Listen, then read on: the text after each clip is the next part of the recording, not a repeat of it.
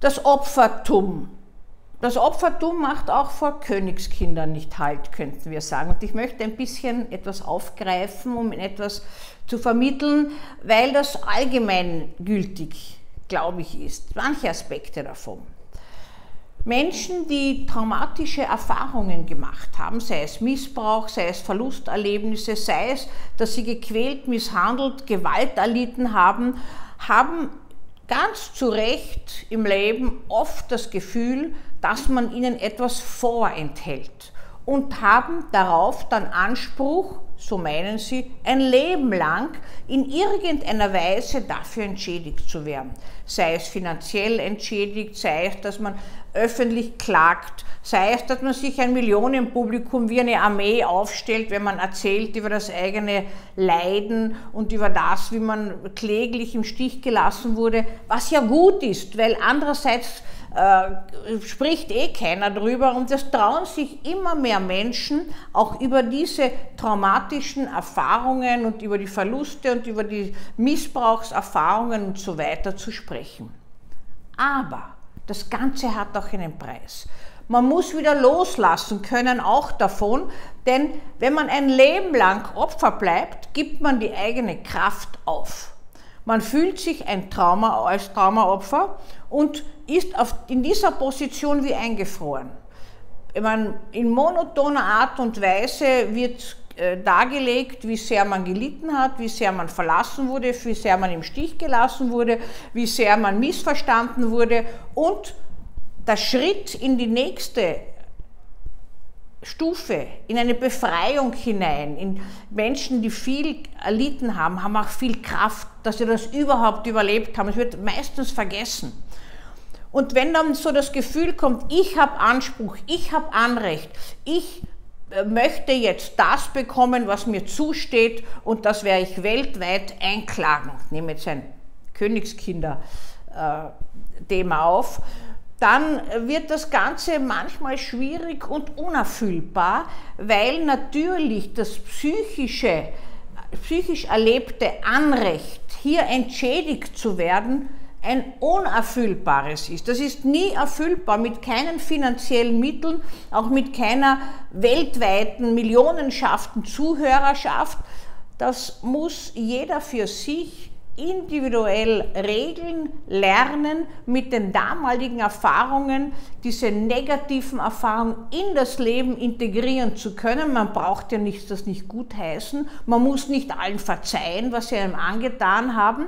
Man muss irgendwann es akzeptieren und muss aufhören, sich ständig als Traumaopfer zu fühlen weil sonst findet man vermutlich einen Partner, der einen äh, ständig betreut, wenn man ja ein Opfer ist, oder man sucht einen Partner, der, einen, der sich ganz nach einem richtet, äh, weil man ja ein Opfer ist, und das Ganze ist ebenso unerfüllend. Das heißt, es geht hier nicht darum, dass etwas, was seinerzeit erlitten wurde, äh, irgendwann später dadurch weggemacht werden kann, dass man entschädigt wird. Das haben wir die Entschäd immer wieder, diese Entschädigung ist ja nur ein kleiner Tropfen auf einen heißen Stein und ist ja selbstverständlich zustehend, wenn zum Beispiel diverse Übergriffe in öffentlichen Institutionen oder äh, auch wenn also Täter verurteilt werden äh, zu Schmerzengeldzahlungen, das ist ein Tropfen auf einen heißen Stein. Aber das Seelische bleibt trotzdem unerfüllt und in manchen Fällen ist es so, dass in Gerichtsprozessen, wenn endlich ein Traumaopfer den Mut hat zu sprechen, diese Opfer überbleiben, weil sie das Gefühl haben, man glaubt ihnen dennoch nicht. Und es ist ein inniger Wunsch, und das sehen wir auch immer bei so öffentlichen Interviews, wenn Opfer anklagen und erzählen, ein inniger Wunsch, endlich gehört zu werden, endlich diese Fassade abstreifen zu dürfen und zu zeigen, die eigene Wunde, die eigene seelische Wunde, was einem angetan wurde, dass die Mutter zum Beispiel zu Tode gekommen ist und man sich zusammennehmen hat müssen, weil die Disziplin so hoch geschrieben wurde und, und, und. Also all das ist ganz wesentlich, aber es darf nicht zum lebensbestimmenden Faktor ein Leben lang werden, weil sonst geht man unter und ist nur mein eigenes Opfer, das immer wieder in Verbitterung äh, präsentiert, dass man nicht genügend bekommen hat und dass man im Leben eigentlich geschädigt wurde und ein Opfer bleibt. Ich finde das immer schade, wenn Menschen dann zu mir kommen und äh, das berichten und aus diesem, aus diesem Labyrinth des Opferseins nicht herausfinden mehr. Es ist immer ein Eck, man streift wieder wo an, wo man verletzt wird, man streift immer wieder an, manchmal wiederholt sich das auch in der Therapie, dass jemand nicht ganz auf einen eingeht, nicht sich richtet nach den Wünschen und nach den, äh, nach den Notwendigkeiten auch des anderen und man das Gefühl hat, man bekommt wieder nicht das, was man braucht. Es geht einem noch schlechter, als wenn man das äh, als, als, als, als vorher.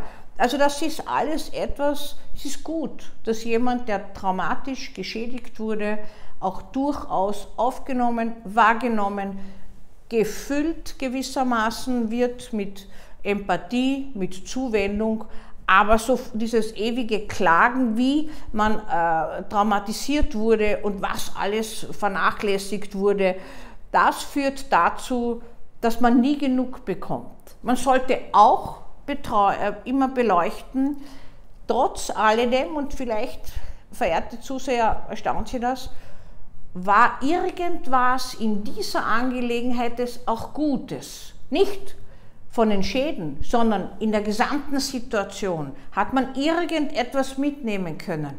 Mit Sicherheit ein Stück Kraft, ein Stück Überlebenskraft, meist eine Zähigkeit.